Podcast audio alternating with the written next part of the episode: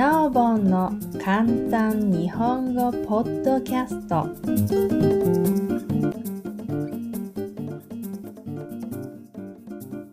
ハングリーであれ愚か者であれ。スティーブ・ジョブズ。その後もちろん当時はこれがいずれ何かの役に立つとは考えもしなかった。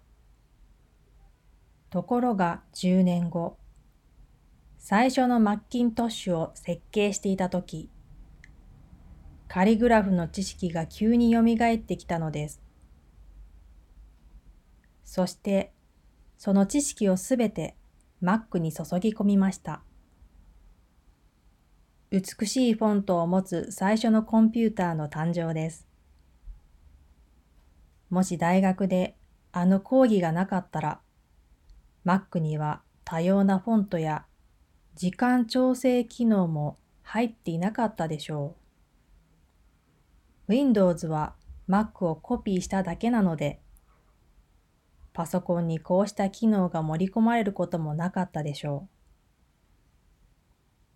う。もし私が退学を決心していなかったら、あのカリグラフの講義に潜り込むことはなかったし、パソコンが現在のような素晴らしいフォントを備えることもなかった。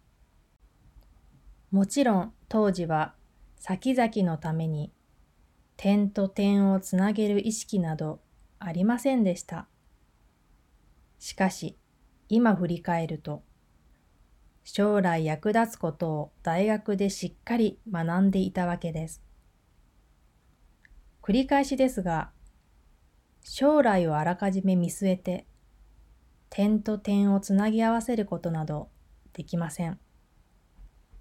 できるのは、後からつなぎ合わせることだけです。だから、我々は今やっていることが、いずれ人生のどこかでつながって実を結ぶだろうと信じるしかない。運命、カルマ、何にせよ、我々は何かを信じないとやっていけないのです。私はこのやり方で後悔したことはありません。むしろ今になって大きな差をもたらしてくれたと思います。